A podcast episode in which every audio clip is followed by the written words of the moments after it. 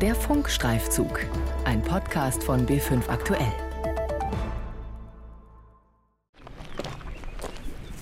Peter Baumgartner wirkt abgekämpft. Wir gehen an seinen Teichen im Süden von Freising entlang. Sein Vater hat die Fischzucht hier aufgebaut, er hat sie übernommen, heuer wollte er sie an seinen Sohn überschreiben. Daraus wird nichts.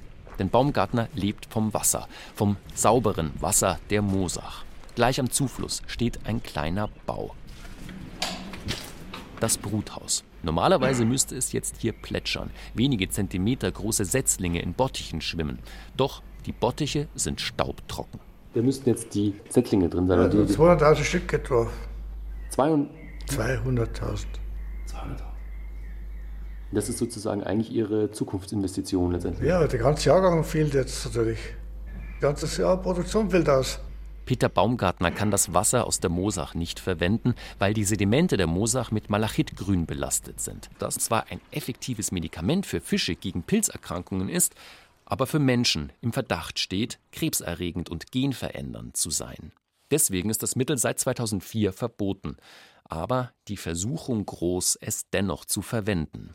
Denn wer es seinen Fischen verabreicht, spart Zeit, heißt Personal und letztlich Geld. Das ist laut Anklageschrift, die der BR einsehen konnte, auch der Grund gewesen, warum ein Fischzüchter ein paar Kilometer oberhalb von Baumgartners Betrieb das verbotene Tierarzneimittel verwendet haben soll. Im September und Oktober wurden bei dem beschuldigten Teichwirt Zuchtfische mit einer Malachitgrünbelastung von über 3000 Mikrogramm pro Kilogramm Fisch sichergestellt. Erlaubt sind höchstens zwei Mikrogramm. 3000 Mikrogramm ist ein Wert, der knapp unter einem Wert liegt, den man als gesundheitsschädlich für den Menschen bezeichnen müsste, heißt es in der Anklageschrift. Der Bayerische Rundfunk hatte die Verunreinigungen, über die die zuständigen Behörden monatelang geschwiegen hatten, im März öffentlich gemacht. Wer diesen Fisch alles gegessen hat, lässt sich nicht rekonstruieren. Die Teichwirte an der Moosach verkaufen Fische an Anglervereine, betreiben selbst Verkaufsstände, beliefern Restaurants und Biergärten. Aber nicht nur die Fische sind belastet, sondern auch die Umwelt. Weil jede Fischzucht einen Auslauf hat, wird vermutet, dass die Chemikalie mit den Sedimenten in die Moosach geschwemmt wurde und so auch zu den Baumgartners und einem weiteren Teichwirt flussabwärts. Die Folge? Nicht nur Teiche des mutmaßlichen Verursachers sind jetzt gesperrt, sondern auch einige der beiden anderen Teichwirte stromabwärts. Ihr Schaden geht in die Hunderttausende. Die kontaminierten Sedimente haben sich in der Flusssohle der Moosach abgesetzt. Dort baut sich das Malachitgrün langsamer ab. Deswegen ist nicht absehbar, dass sich das Problem von alleine erledigt. Peter Baumgartner ist verzweifelt, weil er eigentlich keine Chance hat, seine Teiche zu schützen. Aber interessiert halt niemand. Interessiert absolut niemand. Absolut. Das Wasserwirtschaftsamt misst seit Dezember die Belastung der Moosach immer wieder. Die Auswertung der Proben dauert mehrere Wochen. Dieser Zeitaufwand kostet Baumgartner die wirtschaftliche Existenz. Immerhin, eine Entscheidung scheint jetzt gereift zu sein.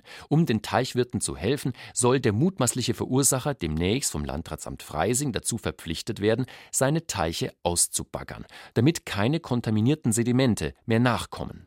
Jetzt, über ein halbes Jahr nach Bekanntwerden des Skandals. Christian Lieb vom Wasserwirtschaftsamt München.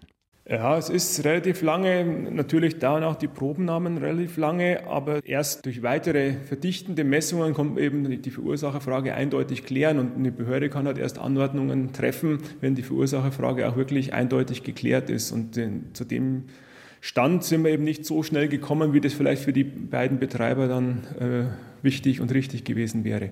Der mutmaßliche Verursacher hat seinen Hauptfirmensitz im Landkreis Dachau. Auch dort haben die Behörden Malachitgrün in Fischen festgestellt. Teilweise wurden diese im Hofladen verkauft. Die Werte lagen bei 60 Mikrogramm pro Kilogramm Fisch.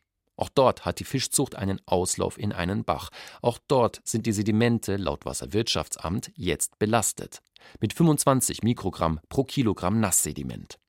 Doch die Belastung der Umwelt scheint bisher bei den Strafermittlungen keine Rolle zu spielen. Am 6. Mai erklärte die Staatsanwaltschaft Landshut, dass die Ermittlungen abgeschlossen seien und der verdächtigte Teichwirt angeklagt wird wegen Verstoßes gegen das Lebensmittelrecht. Diese Nachricht löste bei vielen Beteiligten Verwunderung aus, denn auch die Verunreinigung von Gewässern kann nach 324 Strafgesetzbuch streng bestraft werden. Einige Tage nach der Pressemitteilung der Staatsanwaltschaft erstattete das Landratsamt Freising Anzeige nach 324. Christian Leb vom Wasserwirtschaftsamt.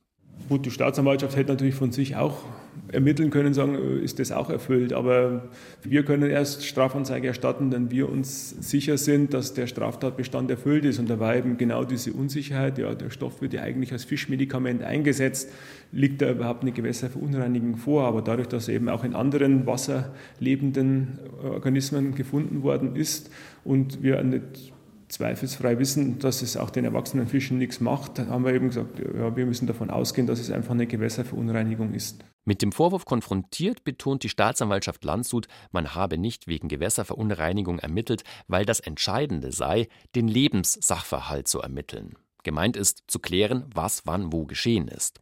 Die endgültige Bewertung einer möglichen Straftat liege immer beim Gericht. Wie die nun eingetroffene Anzeige berücksichtigt wird, ist offen. Die geschädigten Teichwirte befürchten, dass die Belastung der Flüsse im Prozess jetzt kein Thema mehr sein könnte. Viktoria van Kempen vertritt Benjamin Nadler, den zweiten geschädigten Teichwirt an der Mosach. Würde die Staatsanwaltschaft für den Strafprozess auch den Aspekt der Gewässerverunreinigung ermitteln, könnte dies den Geschädigten in einem späteren Schadensersatzprozess helfen, sagt die Anwältin. Es gibt mir eine Grundlage in meinem Schadensersatzverfahren möglicherweise. Das ist die eine Seite.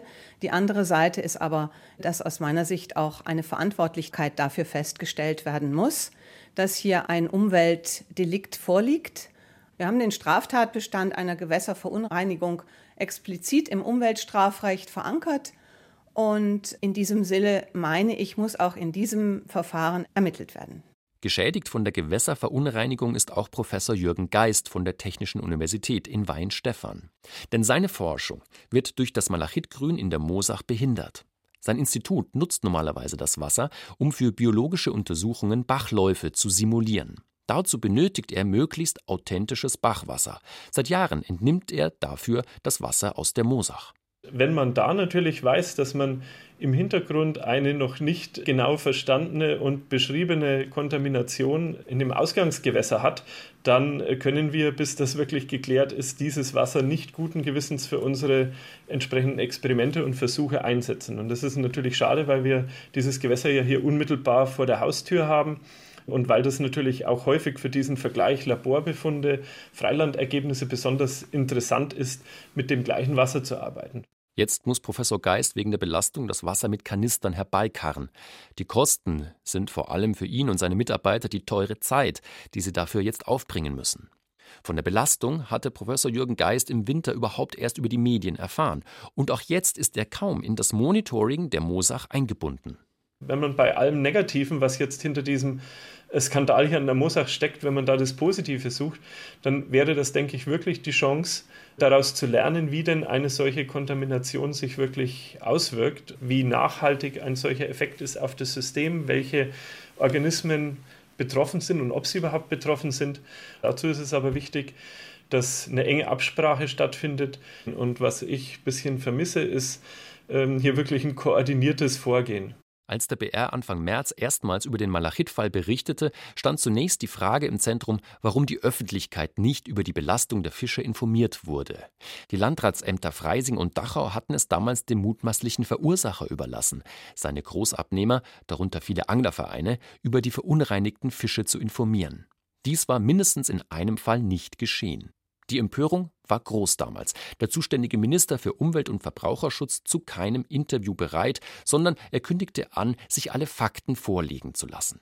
Jetzt steht die Frage im Zentrum, wie es um den Gewässerschutz steht, wie die Flüsse saniert werden können und wie den Menschen geholfen werden kann, die auf das saubere Wasser der Mosach angewiesen sind.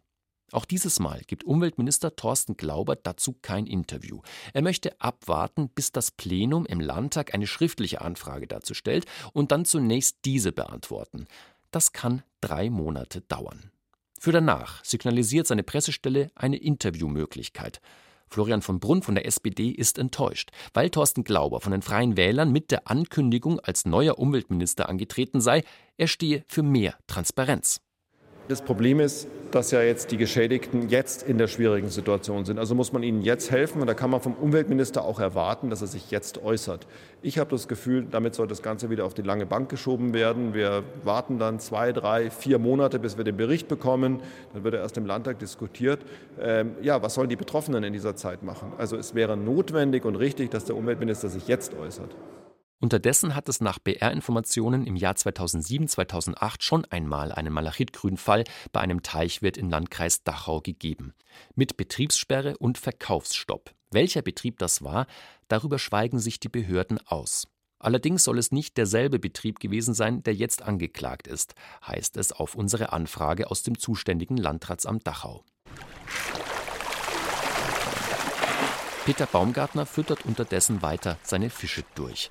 Solange Malachitgrün in ihnen nachgewiesen wird, dürfen sie weder geschlachtet noch entsorgt noch freigelassen werden. Peter Baumgartner hat stehende Kosten von 20.000 Euro. Einige Teiche sind mittlerweile unbelastet. Damit er die restlichen auch frei bekommt, muss er immer wieder Proben nehmen. Immer sieben Fische, wobei ihn jetzt eine Neuigkeit erreicht hat. Diese Fische müssen einzeln beprobt werden, nicht mehr gleichzeitig.